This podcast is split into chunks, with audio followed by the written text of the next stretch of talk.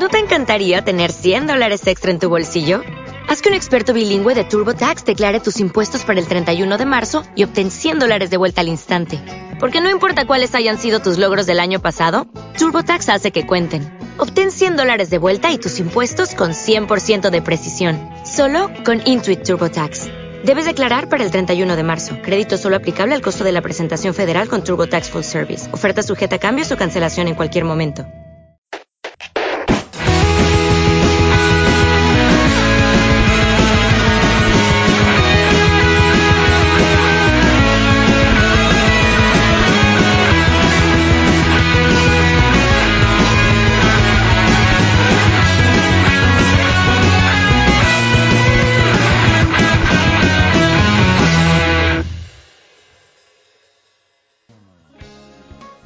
Bienvenidos basuristas, basureros y demás televidentes a un nuevo programa de Basura TV. Soy Alex, vuestro conductor de confianza. A mi lado, una semana más, está Mauro. Hola Mauro. Muy buenas. Creo que es la primera vez que hablo una vez que me presentaste. Sí, eso iba a decir. Esto empieza bien este programa, empieza bien. A ver qué tal acaba.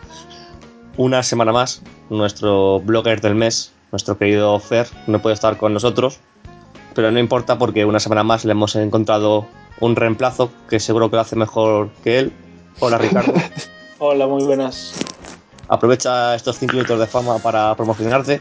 Bueno, pues yo soy Ricardo, Centolomán en Twitter y ahora acabo de empezar, ya que hacemos propaganda, el blog de Bajo el Mar TV, que hay que hacer un poco de spam. bajoelmartv.blogspot.com Luego te pasamos la factura. Exactamente. Por la publicidad. pues Ricardo está aquí con nosotros porque vamos a hablar de Doctor Who, el final de la temporada y media séptima que acabó hace un par de semanas y ya aprovecharemos para ponernos al día con el 50 aniversario de la serie y con la serie en sí. Pero antes de ello, vamos a dejar que Mauro, otra semana más, nos cuente qué cosas guays han pasado en Internet esta semana. Pues esta semana, bueno, la semana pasada eh, YouTube hizo lo que llaman la YouTube Comedy Week. Y, lo que hicieron básicamente es eh, la iniciaron con un, con un show en vivo que, retransmitieron en vivo, que hubo actuaciones de distintos cómicos y música. Y luego a lo largo de toda esa semana fueron... Eh, bueno, colgando vídeos en los canales de los youtubers, digamos, famosos famosos para lo que es YouTube, desde, desde cómicos conocidos como puede ser Sarah Silverman o Ricky Gervais, a, digamos, a cómicos y a gente que hace vídeos solamente en YouTube y que solamente son conocidos por lo que hicieron en YouTube. Entonces lo que hice fue más o menos eh, seleccionar y comentar los que más me gustaron, recomendarlos y, luego ya este fin de semana saldrá, saldrá una entrada en el blog y, pondremos todos los enlaces y pueden hacer clic y ver todo lo que quieran es tu sueño erótico, hacer una entrada que esté, esté llena de enlaces, solo sean enlaces. Solo enlaces y además la URL tal cual, o sea, no, no ponerla en una palabra. Sin maquillar. No, no, no, enlaces puros. Ahí a pelo. y sin hipervínculo, que lo tenés que copiar y pegarlo y darle enter. pues los más obvios para, mencionar son ya dos clásicos de este, de este podcast que son que es de Midnight Beast que ya hablamos unas cuantas veces de ellos, siempre que sacan un nuevo vídeo hablamos de ellos y para esta semana eh, hicieron eso, que se llama eh, Bass Face, que es la, traducción sería cara de bajo.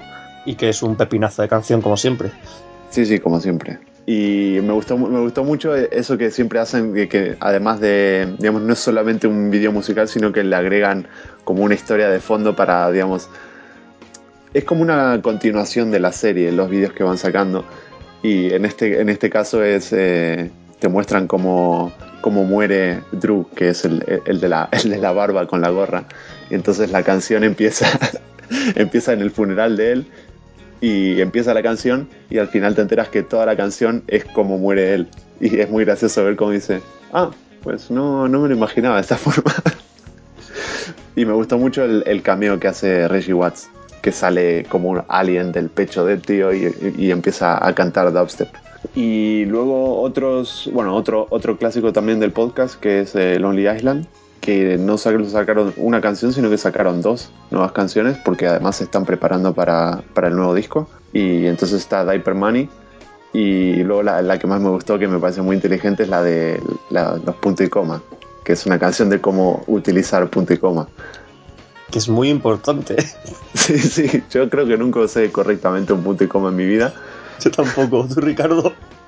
Yo creo que alguna vez sí, pero vamos, es, muy interesante que nos instruyan en estas cuestiones a través de canciones, que quedan mejor las cosas. Es como Barrio Sésamo. Exactamente. Y luego así eh, relevantes que haya encontrado, me gustó mucho, hay uno de Ricky Gervais que retoma el papel de David Brent y le enseña a tocar la guitarra. Que No lo he visto. es muy incómodo, es surrealista muy eso, David ¿eh? Brent. Sí. Y también encontré, ah, también Reggie Watts, que para los que no lo conozcan es, es este cómico que es eh, afroamericano y tiene un afro enorme y siempre usa suéteres así medio raros y hace música, comedia muy rara. Eh, tiene, digamos, la música que hace, hace beatbox y graba eh, lo, que va, lo que va haciendo, lo graba y lo vuelve a reproducir con estas máquinas que hacen como un bucle y hace todo el tiempo canciones improvisadas. Eh, no es, digamos, eh, actúa normalmente en el circuito stand-up, pero eh, es difícil decir que lo que hace es stand-up porque no, digamos, no cuenta, a veces cuenta chistes, pero normalmente lo que hace es eso, son canciones improvisadas, todo muy eh, surrealista, absurdo. Y bueno, es también el que, el que es el que pone la música en Comedy Bang Bang, para los que hayan visto Comedy Bang Bang. Y entonces lo que hace en este video Reggie es hacer un, digamos, una parodia de, de la canción de Rick Astley, Never Gonna Give You Up. Never gonna give you up, never gonna let you down, never gonna run around and desert you, never gonna make you cry, never gonna say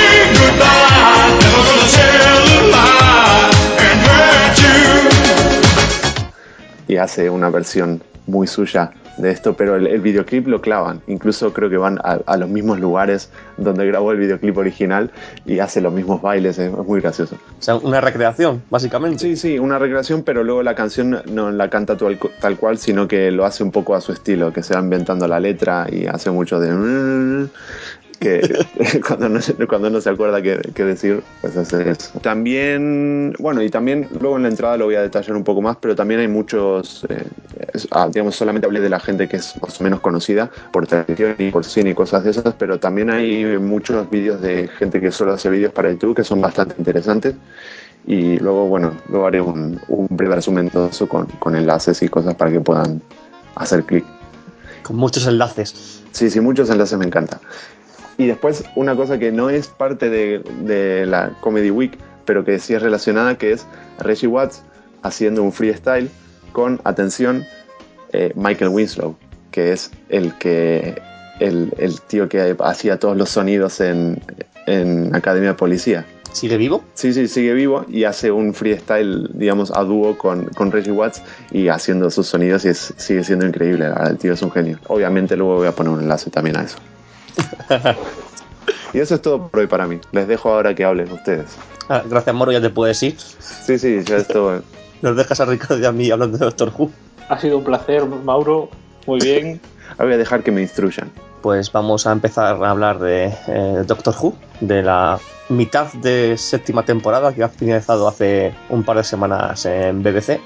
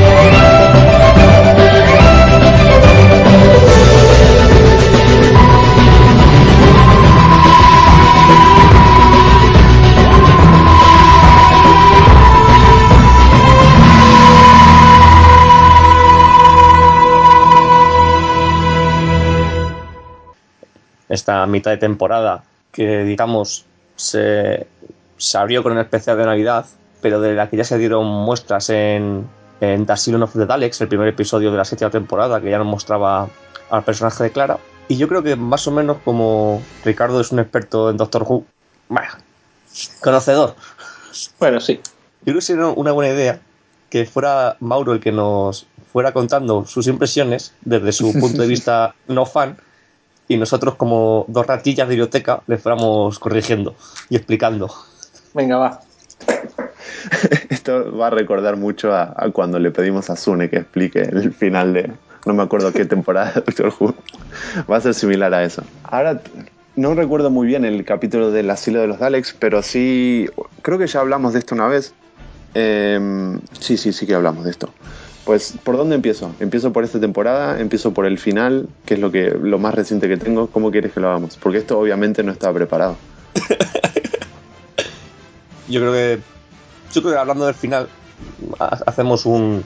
eh, se puede hacer un repaso de todo lo que. de todo lo anterior, porque también en el final es cuando se descubre la trama de, de, la de esta temporada principal, que es quién es Clara Oswin Oswald. Claro, bueno, vamos a ver, lo que yo entendí, y eh, esta vez tengo bastante confianza de que lo entendí bien, porque esta vez digamos que fue menos retorcido que otros años, eh, es que digamos, el malo, el malo principal de esta temporada fue la inteligencia, el tío del, del especial de Navidad, que es el que estaba en las bolas estas de nieve, y lo que hace es, de alguna forma, secuestrando a, a los amigos del doctor, lo, lo lleva a la tumba del doctor, que es donde está su, digamos, su línea temporal completa, y entonces se mete en su línea temporal completa para, digamos, joder todo lo que hizo anterior a lo largo de toda su historia, y luego Clara es la que arregla todo eso detrás de, de- de la inteligencia. Eso es lo que yo entendí. Está bien entendido, ¿no, Ricardo? Yo creo que sí, no, no tenía mucha más ciencia, afortunadamente. yo, yo creo que, que Moffat este año acertó al no retorcer mucho las cosas. Y yo creo que es algo que todos le criticábamos estas dos últimas temporadas, ¿no? Sí, yo estoy de acuerdo con eso. Lo que me hace eh, que me haya gustado el, digamos, el, la trama de Clara es esa sencillez. Bueno, dentro que cabe Moffat de, en sen- sencillez, pero no es tan enrevesado como dices y creo que eso lo hace mucho mejor. Mm. Sí, me, me da la sensación de que al haberlo hecho más simple, lo resuelve mejor y entonces es como que te queda, por lo menos yo ahora estoy satisfecho de haberlo entendido todo. Que otros años, sí, a lo mejor es un poco más espectacular, pero al no entenderlo todo al ver cosas un poco más eh, sacadas de la galera, eh, digamos, te quedas más en el aire. Básicamente, para explicarlo más concretamente, la razón por la que Clara va apareciendo en diferentes eh, épocas y muere y vuelve a aparecer es porque al meterse en la línea temporal del Doctor, su, digamos que Clara la persona se esparce en cientos de miles de otras Claras que comparten con ella una forma de ser y, y tal, pero que no es Clara completamente y por eso pues en un montaje espectacular vemos como Clara aparece con todo salvando a todos los doctores. Y la razón es esa para intentar salvar al, al doctor del plan de la gran inteligencia pues se mete en la línea temporal del doctor y, y se convierte en un personaje recurrente en su vida A mí me parece una elección fantástica lo de, lo de la gran inteligencia. Luego, si tal, lo comentamos, pero a mí me parece que era uno de los villanos más desaprovechados de toda la historia del Doctor Who. no, eh, expláyate, expláyate si tenemos tiempo de sobra Porque a ver, la gran inteligencia es un ente que aparece en, el, en la época del segundo Doctor, que yo creo que daba muchísimo más de sí, sobre todo pues eh, cuando ya los medios técnicos fueron mejores y al que nunca se volvió. Me parece que ha sido un gran acierto incluso el hecho de darle cuerpo, de verlo encarnado en, en Richard E. Grant, que aparte fue el doctor y pudo ser el noveno doctor oficialmente, pues tenía su aquel, ¿no? Richard Grant si llegó a poner eh, voces en las historias radiofónicas de Doctor Who, ¿no? si no me equivoco Sí, yo creo que sí, pero yo además tenía aquel en el primer guion que hizo Moffat para Doctor Who, aquel, aquella parodia, había Mm. dado vida, no me acuerdo si al noveno o al décimo Doctor. Que Sí. había, estado, había estado también Rowan Atkinson y Hugh Grant y alguno más. Mauro Bueno, yo obviamente desconocía todos estos datos, así que no tengo, no tengo opinión. de- Y bueno, Mauro, eh, aparte de la historia de Clara, eh, digamos que el final del episodio nos cuenta una gran revelación que va a ser el argumento del 50 aniversario del episodio especial de esta película casi. Y cuéntanos que, cuál es esa re- revelación. Ah, bueno, eso es lo que yo te comentaba hace un momento que no estoy seguro de si no lo entendí o de que todavía no dijeron nada como para entender algo. Que es, sí, es el doctor, pero claro, eh, hablar, de, hablar de futuro y pasado, digamos, cuando estás hablando de Doctor Who es bastante relativo. Lo que yo entiendo es que es, el, eh, es un doctor futuro, pero no tampoco está muy claro, ¿no? No se sabe. Y yo creo que podríamos eh, aprovechar, Ricardo, para tirar nuestras teorías locas sobre quién es este nuevo doctor, o antiguo doctor, o no doctor, porque no sabemos nada, que es interpretado por John Hart. Mm. Bueno, a ver, yo creo que lo de Doctor Futuro no lo, yo no lo termino de ver. Porque no es por nada, ¿eh? Sino porque si Once lo reconoce, significa, teniendo en cuenta que a Once no lo hemos visto interactuar con los otros doctores, yo creo que significaría un poco que tiene que ser una encarnación con la que él ya se ha cruzado. Que todo puede ser. Y yo creo que a mí la teoría que más me gusta, quizás porque es la, la parte del canon que más me gusta eh, y me gustaría que explicaran de una, de una maldita vez, es que fuera ese doctor intermedio entre el 8 y el 9, que marcara el paso de, de la guerra, el final de la guerra, el sacrificio de, de- todo Gallifrey. Y yo entiendo que podría ir por ahí la cosa. Que lo del doctor, lo de John Hart como el doctor da para muchas teorías. O sea, yo escuché que puede ser que sea realmente el primer doctor y que por culpa de lo que hizo este primer doctor, eh, eh, William Hartnell se tuviera que exiliar, que a mí no me termina de convencer. Eh, luego está la teoría de que realmente no sea una encarnación que no conocemos, que, sino que sea eh, el octavo doctor ya de mayor. Pero a mí la que más me gusta es que sea una encarnación intermedia entre el octavo y el noveno, que además serviría para desarrollar todo ese gran agujero que fueron los casi 20 años de laguna de la serie y que es la guerra del tiempo, y la guerra contra los Daleks y la caída de, de Gallifrey, que ha sido un poco el gran leitmotiv de esta nueva era del Doctor Who y que es lo que falta por desarrollar de toda la mitología, ¿no? Ah, eso es una pregunta que tenía, que ah, en realidad no es que la tenía, sino que me surge ahora porque, digamos, estaba suponiendo mal yo, que es eh, toda esta, todo esto del sacrificio del doctor y de la, digamos, la extinción de los, de los señores del tiempo, eh, digamos, no es el principio de la historia de Doctor Who, sino que pasa eso entre el octavo y el noveno. Sí, es, es un poco como explicar una regeneración que no se ve en la pantalla, porque la regeneración del séptimo al octavo se la hicieron con esa mm, gran obra maestra del cine y de la narrativa cinematográfica, que es la, la, la película del año 96. Y pero como no recogieron a- al octavo doctor, sino que se inventaron un noveno doctor, pues lo explicaron un poco a través de eso, ¿no? Vale. También fue, también fue como, digamos, como dices tú, el leitmotiv que se inventó Russell T. Davis para darle una nueva dimensión a esta nueva Doctor Who. Ese señor del tiempo solitario que está que lleva sobre sus hombros la extinción de toda su raza. O sea que eso antes, en la, en, la- digamos, en la serie clásica, no, no existía. Es algo que pasó en ese, en ese momento. Sí, sí. De hecho, en la serie clásica aparece millones y millones de veces. Bueno, millones y millones de veces no, pero aparece muchísimas veces en Gallifrey allí enfrentándose a sus congéneres. En los mejores capítulos, o algunos de los mejores capítulos de la, de la serie clásica. Sí, cierto. Siempre que el Doctor viaja a Ga- a Gallifrey, no sé si porque es, se, se explota esa mitología, pero siempre suelen ser buenos episodios.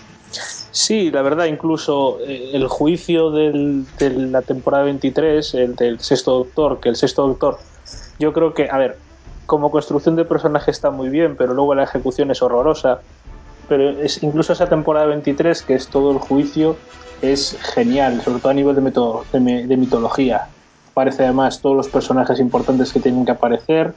Se explora muy bien lo que, quién es el doctor y quiénes son los señores del tiempo. Y yo creo que esos capítulos de Gallifrey son los que ayudan a, a un poco a contribuir a que sepamos exactamente en qué consiste el doctor. Es curioso que menciones ese, esa temporada, eh, The Trial of the, of the Doctor, ¿no? Se llama. O de Trial El of the Lord, una cosa así. Sí, eh, exactamente, el juicio de un señor del tiempo, porque en ese en esos episodios aparece un personaje que es el Valeyard, que también se ha especulado con que eh, el, pers- el personaje de, John Hart pudiera ser el Valeyard. Así que podemos aprovechar para explicar, Ricardo, qué es el Valeyard y por qué John Hart podría ser el Valeyard. Pues vamos a ver, en, esa temporada eh, hay un señor del tiempo que ejerce un poco de fiscal contra el, contra el doctor. Y, y ya justo cuando están a punto de condenarlo a muerte con, con pruebas falsas, además, aparece el The Master, que es el otro gran señor del tiempo y al que nunca se le ha explotado suficiente, y para salvar al doctor, y descubre que, que el Valeyard es, no es otra cosa que una pseudoencarnación del Doctor que parece entre la encarnación número 12 y la encarnación número 13 y que es un poco su gemelo malvado, básicamente. Y que lo que quiere es apropiarse de las reencarnaciones que le faltan al Doctor para pervivir él como el gran villano del universo. Y por eso, en cuanto aparece, yo creo que cuando dicen que eh, el personaje de John Hart es una encarnación del Doctor que nunca llevó el nombre del Doctor, pues cualquier fan de la serie clásica está pensando inmediatamente en que es posible que sea, que sea de Bayliard. Sobre todo porque está a punto de aparecer, tiene que aparecer dentro de poco, dentro de la serie. Una cosa que me hace creer que no es el Valeyard es, es que Moffat ha, ha- dicho que no quiere caer que no quiere caer en el fanservice en este 50 aniversario. Sí, no, Así yo que- tampoco creo que lo sea, ¿eh? Yo, yo creo que es, es encarnación intermedia. Sí, bueno, bueno. esto del Valeyard es como cuando eh, siempre que pasa algo con Doctor Who, los fans de la serie clásica se dicen, pues es romana, pues es, pues es el Valeyard, pues es el de Master. Siempre recurren a personajes clásicos que les gustaría mm, volver a ver. Sí, yo básicamente siempre que aparece un nuevo personaje, mi primera opción es pensar, vale, es de Master otra vez.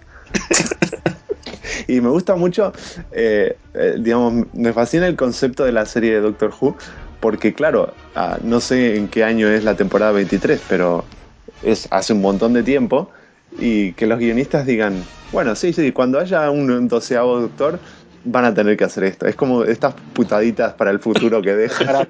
Es en, en la temporada 14 que dicen, no, si un señor del tiempo solo se puede regenerar a 12 veces.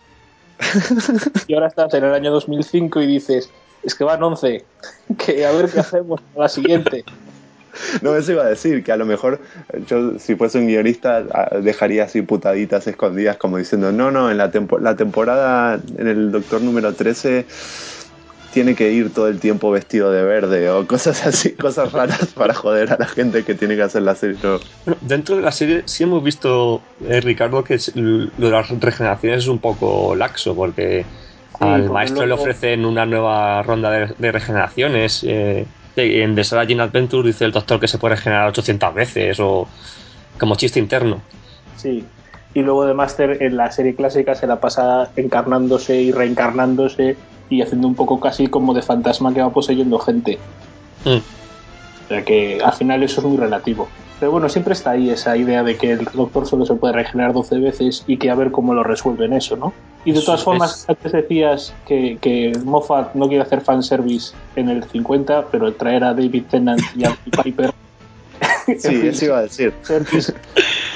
Ya que lo has comentado, podemos eh, eh, también especular cómo va a ser la vuelta de David Tennant y Billy Piper. Mi teoría es que es el, es el doctor que se queda atrapado en la dimensión con Rose y que de alguna forma los trae para algo. Puede ser eso o, o puede ser que sea mm, perfectamente tal y como terminó el- el último capítulo, que además acabó de una forma muy clásica, enlazando una aventura con la siguiente. Puede ser que sea en, ese, en esa especie de dimensión en la que conviven todos los doctores y que de repente aparezca Tennant con, con Billy Piper por alguna razón. Por alguna razón. Por, por la pura gracia de Moffat. Que de toda la gente que pueda haber ahí aparezcan justo Tennant y, y Piper. Sí, yo no es querría ver a ¿eh? Christopher Eccleston y a, y a Paul McCann, pero bueno, no puede ser todo posible. Paul McCann ha dicho que nadie le ha llamado para nada. A Paul McCann no le quieren. Es una pena, porque es un buen actor, yo creo. Sí, yo creo que, que su doctor tiene mucho potencial. De hecho, yo leí alguna vez alguna historia, estas que no se sabe si son canon o, no- o son canon o lo que son, pero que tiene mucha, tiene mucha, mucho potencial cómo construyeron el personaje, ¿no? Y bueno, para meternos más, eh, dejando el final y meternos más con en la temporada. Mm, yo del final quería hacer una pregunta más. Ah, sí, bueno, pregunta, claro. Aprovecha. Eh, ¿Ustedes creen que esta es la última vez que se va a ver a Riversong? Yo creo que sí. Yo creo que también. O sea, Digamos que fue una despedida bonita, ¿no? sí, el puzzle de Riversong ya está todo sabido. Es decir, faltaría una cosa por saber, que es cuando ella conoce el nombre del doctor, pero yo eso ni que nos lo muestre, no hace falta. O sea, ¿No se lo susurra cuando se casan? puede ser, o puede ser que sea en otro momento. Yo creo que cuando se casan no le susurra nada. Es un robot chun con lo que se casa, o sea que. El doctor siempre fueron así. La primera vez que se casó, se casó porque le hizo un- una taza de colacao, la otra. O sea que.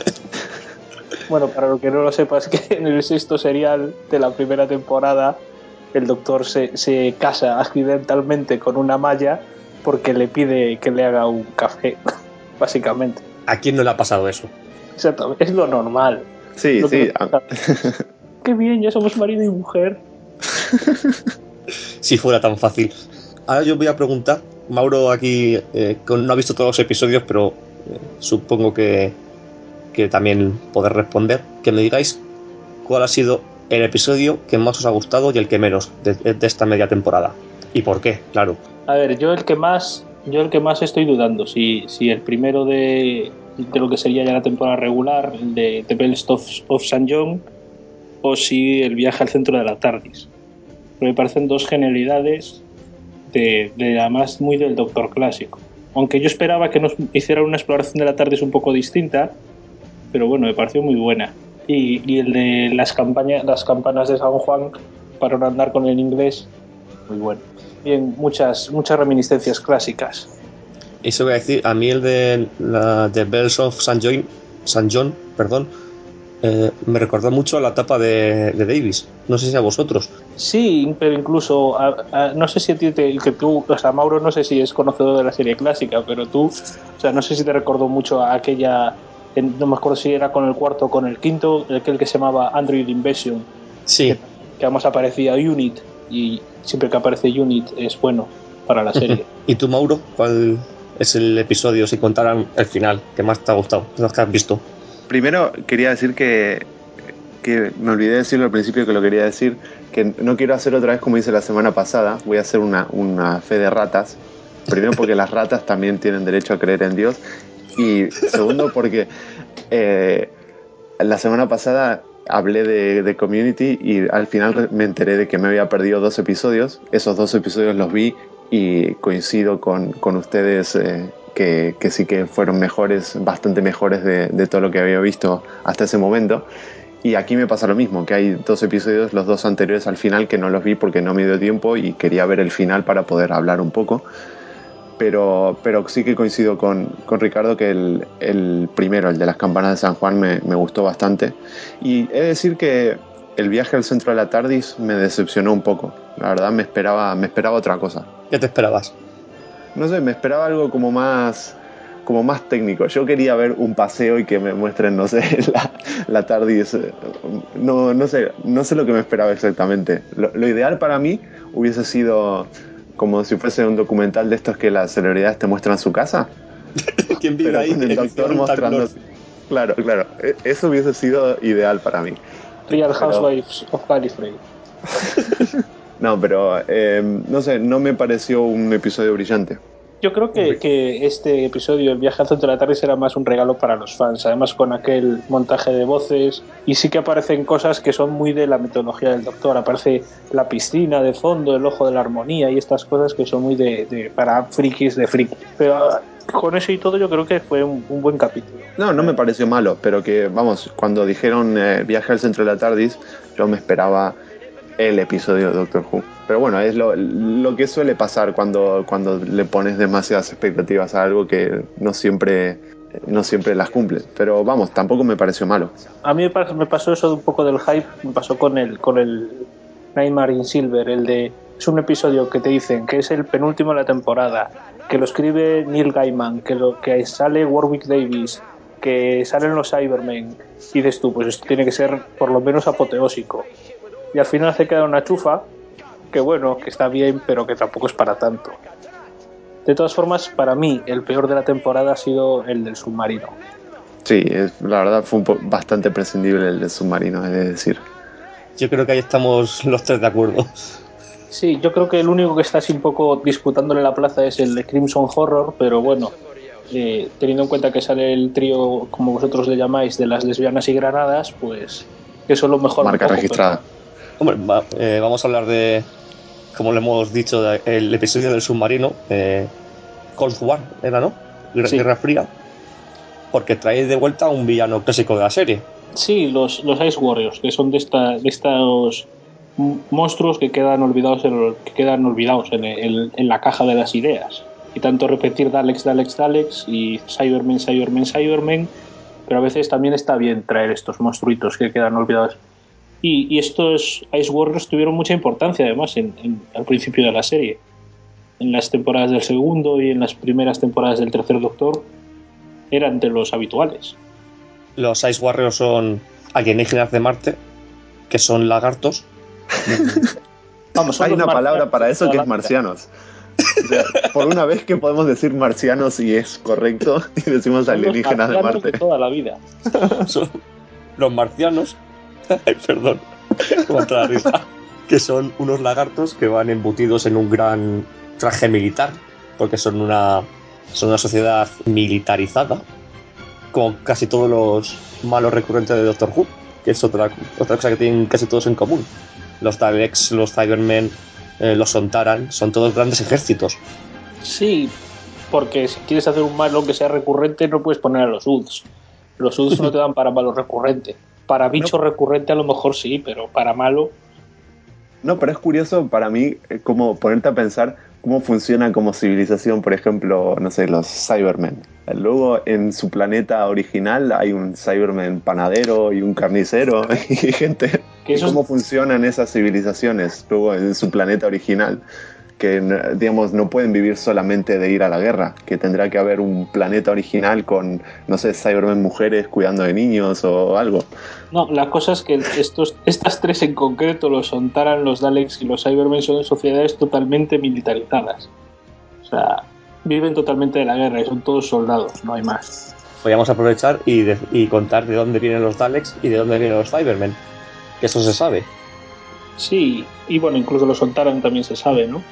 Los, Daleks nacen en, Skaro, que es un planeta, el primero que visita el Doctor, además, en toda la serie, y, y estaban enzarzados en una guerra con, con el.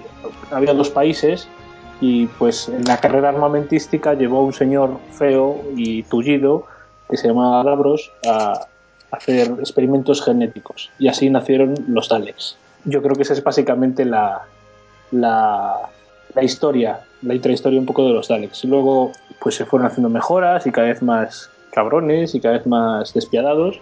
Y las versiones de colores, es no te olvides.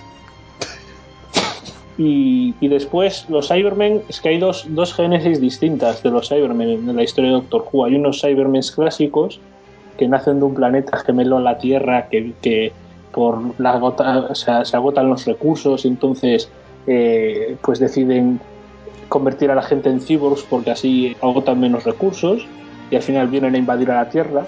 Y luego está la otra que es la que se ve en un episodio de la segunda temporada o de la primera temporada, que es la de una empresa de tecnológica de otra dimensión, pues termina haciendo el upgrade definitivo a la gente. Y punto. Yo creo que hay esas dos teorías. Sí. Que la segunda es de un episodio de, como dices tú ya, de la nueva serie. Sí, no me acuerdo si es con Tennant o con Eccleston. Yo, creo- yo juraría que con Tennant. Sí, es con Tennant, la segunda temporada. Sí, Que porque es además esta es que dimensión paralela. Sí, Esta dimensión paralela en la que acaban luego eh, atrapados Rose y el no doctor. sí, sí, sí. Y bueno, y los Sontaran son también son clones, ¿no? Sí, es un poco la misma historia de los Dalek, pero en vez de ser pulpos con una carcasa, son señores con cabeza de patata. Pero la historia es más o menos la misma. Para ganar una guerra recurren a la, a la clonación y los Daleks, los Daleks, los Sontaran son todos clones y punto. Fue muy bueno el chiste en el final de, de que el, el Sontaran está de, de su tiempo libre y se va a pelearse a Glasgow. A mí Fue me gustó bueno. mucho más el del Tontón. El del Tontón yo creo que fue el, el- el momento cómico de, de la serie en las siete temporadas que lleva, ¿eh? ¿Cuál fue eso? Perdón, no. en el no Crimson. Horror, cuando se pierde con el caballo y está a punto de matar al caballo, y le aparece un niño que se llama Tomás Tomás, que le da las direcciones. No, es que no vi ese episodio, pero bueno, es bueno el chiste. Ya que estamos hablando de Strax en Sontaran, podríamos hablar de, para mí, la gran decisión de volver a traer de vuelta a este trío. Maravilla. Sí, o sea, yo creo que, que ya en A Good Man Goes to War fue un acierto. A lo mejor lo hizo un poco a modo experimental, porque además en aquel momento no se sabía un poco de dónde salía cada quien, pero, pero yo creo que habían funcionado también en aquel momento, que además fue, yo creo que el momento álgido de la temporada anterior, porque después fue todo en, en, en cuesta abajo y sin frenos, y, y traerlos otra vez yo creo que ha sido un...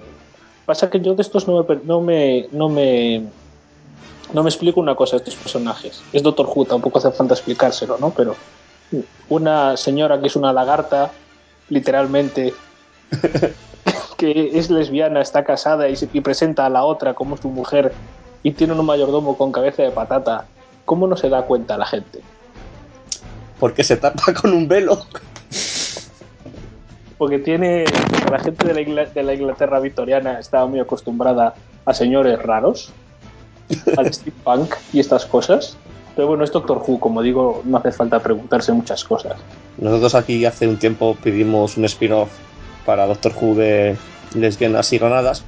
No nos lo han dado, pero nos han dado episodios para disfrutarlos, ¿no, Mauro? Tendríamos que hacer un Kickstarter y hacerlo nosotros. Vamos a tener que pedir mucho dinero para maquillaje.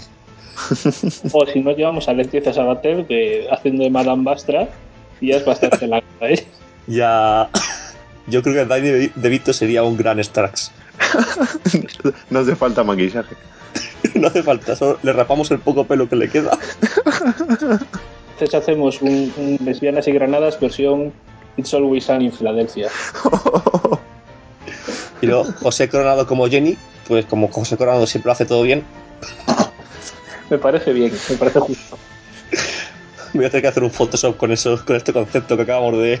Si queréis decir algo más, alguna sensación general más que os haya dejado esta temporada. Pues yo creo que, bueno, tengo aquí ap- apuntado que yo me hice mi guion para hablaros y deciros cosas. Ah, bueno, pues dale, dale No, no, ello. de lo que no falta por hablar un poco es, eh, yo creo que eh, Moffat ha un poco preparado esta segunda parte de la temporada consciente de que estamos en el año del 50 aniversario y entonces yo creo que ha sido muy divertido para los que hemos visto la serie clásica ir viendo pequeños eh, pequeños detalles en cada episodio que nos recordan eh, un poco pues a esos grandes capítulos del Doctor, ¿no? Tanto de la era justo anterior de Davis, que yo creo que es un poco a la que le hace el gran homenaje, porque siempre nos andamos además discutiendo de si Moffat está enfadado con Davis o si realmente son amigos del alma, y, y- pero también a la época anterior, a la época más clásica del Doctor. Y por lo menos para mí ha sido muy, muy divertido. A veces uno ve cosas de más, pero ha sido bastante divertido. Sí, da la sensación esa de que hay mucha eh, pieza oculta para el superfan. Y que el superfan le agradece, claro. Sí, sí, sí. Porque, o sea, ya no es el montaje del último episodio que, mm, que ha sido ya la bomba definitiva, o el montajito aquel pequeño de de, de Journey to the Center of the TARDIS, sino, por ejemplo, lo que decíamos antes, que hay capítulos que recuerdan a otros, o la, la idea de, de traer un villano antiguo, que es algo que lleva haciendo la serie moderna pues siempre, pero parece ser que habían agotado, o parecía que habían agotado ya los monstruos que traer, y de repente te traen a los Ice Warriors y anuncian que van a traer a los Saigons para el 50 aniversario. Yo creo que ha sido un poco, Moffat lo ha hecho muy conscientemente de que, de que estamos en el año en que estamos, ¿no? Justo iba a preguntarte qué monstruo clásico eh, echarías de menos que apareciera en, esta, en estas temporadas. Ya has mencionado los Tigons, que aparecerán en el 50 aniversario como, no sé si monstruos principales, pero sí monstruos importantes. Sí. Así que aprovecha y cuenta a la gente quiénes son los Tigons. Pues los Saigons son una especie de calamares gigantes que Mm, calamares. son el monstruo genérico mm, que del Doctor Who. Son calamares gigantes que tienen malas intenciones con, con la Tierra. Porque a mí tampoco de la serie clásica no son los que más me han, me han llamado la atención. Pero sí, son unos bichos con forma que viven en el agua y tienen forma de calamar, no tienen más. O sea, es, es el gran concepto de crear personajes que tenía la serie antigua, ¿no? Eh, Y- ¿qué, qué me he comido hoy? Calamares. Pues vamos a hacer un bicho con forma de calamar. Eh, ¿Los Zygons no eran los que tenían de mascota al monstruo del lagonés? Sí, puede ser que sí. Esos, si no eran los Aigon, eran los eran los Ilurians. O sea, eran uno de Pues entonces te vuelvo a hacer la pregunta. ¿Qué, qué monstruo clásico te gustaría ver? ¿Monstruo, Pues- enemigo, personaje? Yo creo que habría que resucitar, ya que se ha resucitado a través de pues de una laguna, de una zona gris en la en la, en la historia de la Guerra del Tiempo al Máster, tendrían que resucitar a The Rani, eso fijo, que es, es digamos que es la versión femenina de The Master. Porque básicamente es eso. Es una Time Lord renegada, una Time Lady renegada que va contra el Doctor. Y luego me gustaría que, que, sea, que recogieron un poco pues los esa idea que, que apareció un poco en el ya en el primer Doctor, pero también apareció en el cuarto Doctor, de los guardianes, de esta gente que está un poco por encima del bien y del mal, que son seres un poco casi semidivinos y que podría darle pues alguna salida a veces interesante a la serie, sin caer en abusar de estos, porque este tipo de recursos pues cansan y al final terminan exagerándose, pero que podría ser interesante. Tú, Mauro, ¿qué, qué monstruo clásico te gustaría ver? Pues me, me lo quitó, me lo quitó Ricardo. Yo iba a decir los calamares. No, pero yo sí, por destacar algo y siento que no sea tan, tan profundo y no voy a demostrar mucho conocimiento, pero sí quería destacar eh, de, la, de la actriz que hace de Clara el pelo que siempre lo tiene perfecto. No sé si se dieron cuenta, pero en todas las escenas tiene el pelo perfecto. ¿Y qué modelitos buenos lleva siempre, eh? Sí, sí, lo- los vestidos, en los vestidos se ve que ponen, en los vestidos le ponen atención. Es que el armario de la TARDIS es mucho armario de Dios, ¿eh? Es una cosa importante. En la TARDIS tiene un Zara metido ahí en un... dentro. Tiene todos los Zaras. esto, esto como que de ti contiene toda la realidad en sus decimales, pues la TARDIS contiene todos los Zaras. Yo creo que te- ¿viste, en todas las tiendas de ropa, en los probadores, siempre hay uno que está como fuera de servicio. Eso es la Pues, TARDIS. Eso es la TARDIS, exactamente. La próxima vez que vayan a una tienda de ropa, prueben. Bajo su, bajo su propia responsabilidad. Basura en TV no se hace responsable de lo que les pase en un, en un centro Exactamente. comercial. Tenemos que empezar a poner disclaimers por todo lo que decimos. Y luego otra, otra idea de la serie clásica que estaría muy bien es la de la alianza de civilizaciones mm, entre, entre mm, malos alienígenas que van a conquistar la Tierra. Eh, que aparece en, alguna ocasión, aparece también en- al final de la quinta temporada, pero yo creo que sería pues una cosa así. Pero bueno, tienen mitología y mitología aún de la serie nueva, de la, de la Guerra del Tiempo y de estas cosas que se inventan de la Alianza de las Sombras y estas historias que pueden desarrollar, que todavía están bastante pobremente desarrolladas. Haznos una valoración, Mauro, general de lo que te ha parecido esta temporada. Pues para mí fue una temporada bastante ligera. Me parece que tuvo menos episodios importantes como otras temporadas. Sinceramente no fue la temporada que más disfruté. Sí que me gustó mucho el personaje de Clara. Eh, además de que la chica me gusta mucho, pero eh, me- la, la dinámica que, que Y que tiene lleva con el doctor. Sí, sí, el, pelo perfecto siempre. Eh, no, iba a decir eso, que me, me gusta la, la dinámica que tiene y me gustaría ver verla desarrollar un poquito más la temporada siguiente. Sinceramente pensé que, que iban a desarrollar un poco más el personaje. Para mí se quedó un poco corto. Pero bueno, también venimos de, de los personajes anteriores eh, de Amy y, y Rory que, digamos, llegó un punto que incluso los desarrollaron demasiado. Entonces es como que la, la transición siempre, siempre es un poco más lenta, e- ese periodo de transición. Pero en, en general estuve bastante conforme. Ya digo, como al, al no ser un gran fan de la serie, hay episodios como el del submarino que son para mí son totalmente prescindibles. Pero luego cuando llegas a episodios como, como este final, pues al final siempre vale la pena con Doctor Who. Así que yo en general me gustó. ¿Y a ti, Ricardo?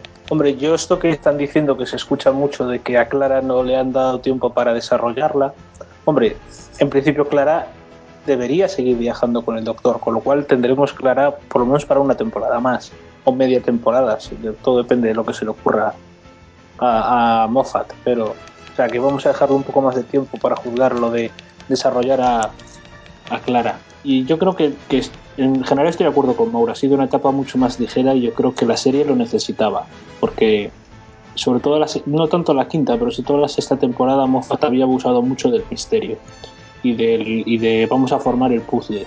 Y ya que os sorprendió en la quinta, pues prepararos porque en la sexta. Y yo creo que el hecho de que tuviera media temporada, de que no se explayara demasiado en, en, ponerle piezas al puzzle que luego no sabía juntar, le ha venido muy bien. Y también el volver un poco a la esencia de las aventuras autoconclusivas, que, que ha sido, por ejemplo, la, la segunda, la segunda aventura de Clara, la del sol, que ahora no me acuerdo cómo se llamaba la, la, exactamente el episodio, es un Eh. episodio clásico de Doctor Who. Los anillos Eh, de Akaten, ¿no? ¿Se ese. llama así? Sí, los A anillos mí ese episodio me gustó mucho y sí que es verdad, y yo sin conocer mucho del Doctor Who clásico, sí que me dio esa sensación de ser un episodio clásico. Sí, es esos episodios. Empiezas, llegas, problema, acabas. Y ya está. Correr por un pasillo, cerrar puertas. Sí. Episodio de, de, de Russell T. Davis, de, de Nathan Turner y todos los showrunners anteriores. O sea que yo creo que es un poco. Ha buscado Moffat buscar un poco recuperar la esencia y eso le viene muy bien. Yo creo que Moffat, eh, evidentemente, habrá leído un montón de cosas y críticas y creo que ha tenido un poquito aquí de, de decir, ostras, pues a lo mejor tengo que hacer un poquito de autocrítica y, y dejarme de tanto puzzle y, e ir un poquito a los orígenes. Sí, yo creo que algo, alguno, algo le habrán dicho. De hecho, a ver, no vamos a leer más de lo que hay en las cosas, pero le han puesto una persona al lado eh, para, para las siguientes temporadas, al Minchin, Pinchin este, que ha sido el, el, que, el que había sido el showrunner de, de Sarah Jane y de Torchwood, y había sido el enlace de Torchwood en, en la última y nefasta cuarta temporada por parte de Inglaterra se lo han puesto al lado como co-showrunner o coproductor o como o vice-showrunner o como le queramos llamar. Yo creo que le debieron dar un, un pequeño toque de atención en plan, hey, controla. Porque el señor Steven Moffat debe tener un ego de grande como la TARDIS por dentro. Yo les iba a preguntar a ver qué, qué opinan ustedes y qué, digamos, qué se sabe y qué creen ustedes que va a pasar de cuánto más va a aguantar Moffat, eh, digamos, llevando la serie y si deberían cambiar pronto o no de showrunner. Saber, saberse se- que hay octava temporada con los tres confirmados, con Janaris Coleman, con, con, con Matt Smith y con Moffat. Y más no se sabe, ¿no, Ricardo? No, bueno, y que le han metido este co-showrunner, que te busco ahora el nombre, pero Me gustaría ver un onceado doctor con otro showrunner. Sí, eso es lo que les quería preguntar. Si, si creen, si- a, a mí por lo menos me, me parece que, si bien me gustan mucho los episodios de Moffat, me parece que ya empieza a ser hora de, de ver otra, otra visión de, del Doctor. Y si pudiese ser con, con Matt Smith, mejor, porque me gusta mucho Matt Smith y me parece que, que debería seguir.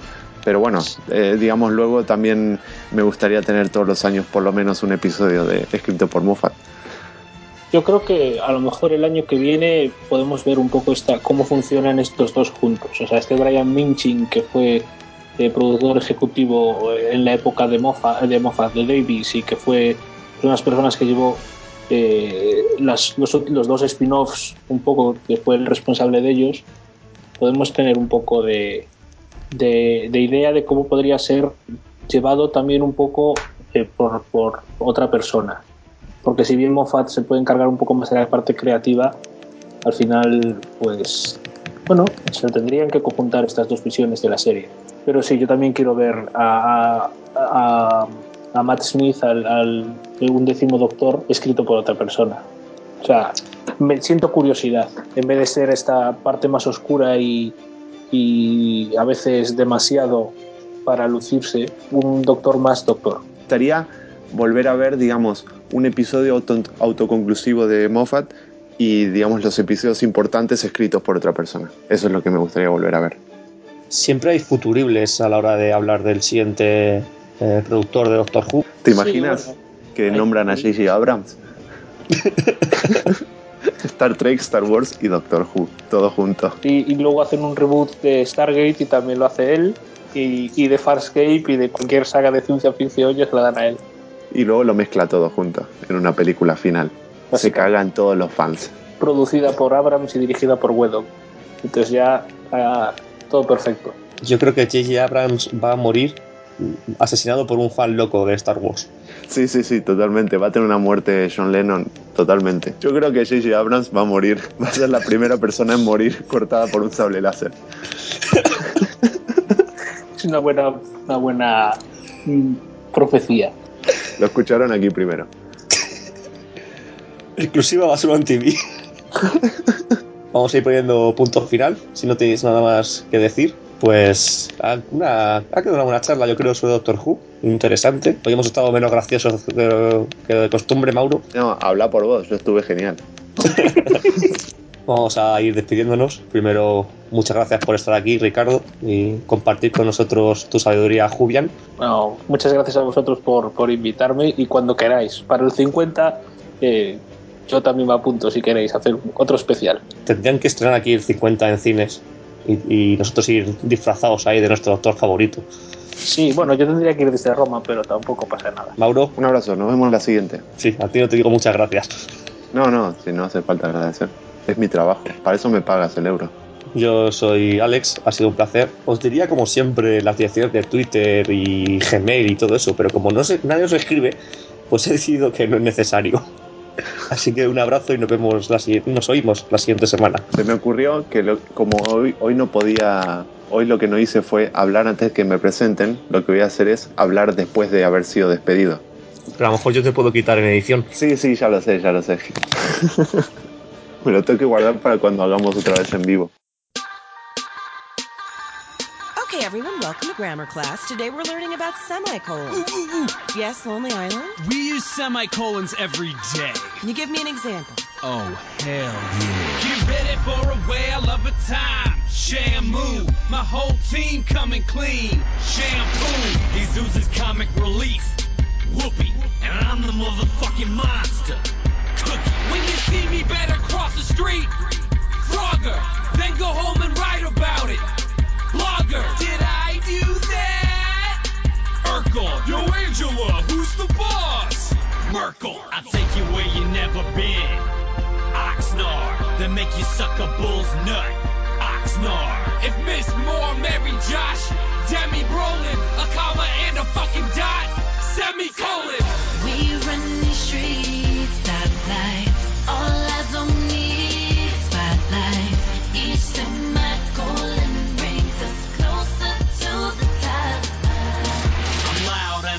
and around. Jet ski, your dick is little like Wayne Gretzky. But Gretzky's got a big dick. Clarification. Everyone was rude to me. Paris vacation. My stomach's getting fat. Food, leave trash inside my car. Rude, you acting all macho. Ralph, but I'll eat all you cats. Alf. Hey, we run the game, umpire. Always chase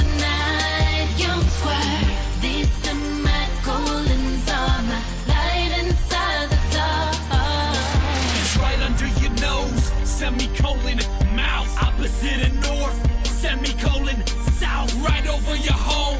Semicolon hooked on semicolons. Semicolon addict. We got the game on lock, toy chest. You're too big for your clothes, boys fast. You know we out of control. No break, your birthday party sucks. No game. When it comes to punctuation, you know we're number one. And to the people of every nation, feel the power of the Semicolons. We rest our case. No, actually, those are examples of colons. You all get Fs. Wait, what?